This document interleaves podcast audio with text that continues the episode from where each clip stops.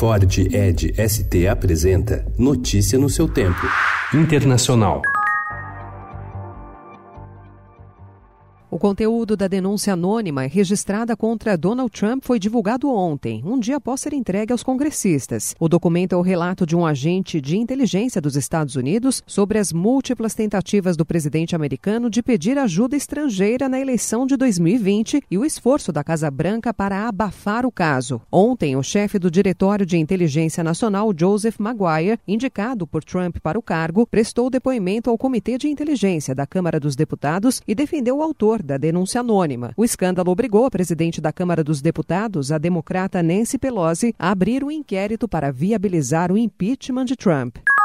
O primeiro-ministro britânico Boris Johnson sofreu ontem sua sétima derrota consecutiva no parlamento. Por 306 votos a 289, os deputados rejeitaram a proposta de um breve recesso para permitir que o Partido Conservador de Johnson realizasse seu congresso anual. O parlamento retomou suas atividades na quarta-feira, depois que a Suprema Corte declarou ilegal a decisão de Johnson de suspender as sessões às vésperas do fim do prazo para um acordo do Brexit com a União Europeia.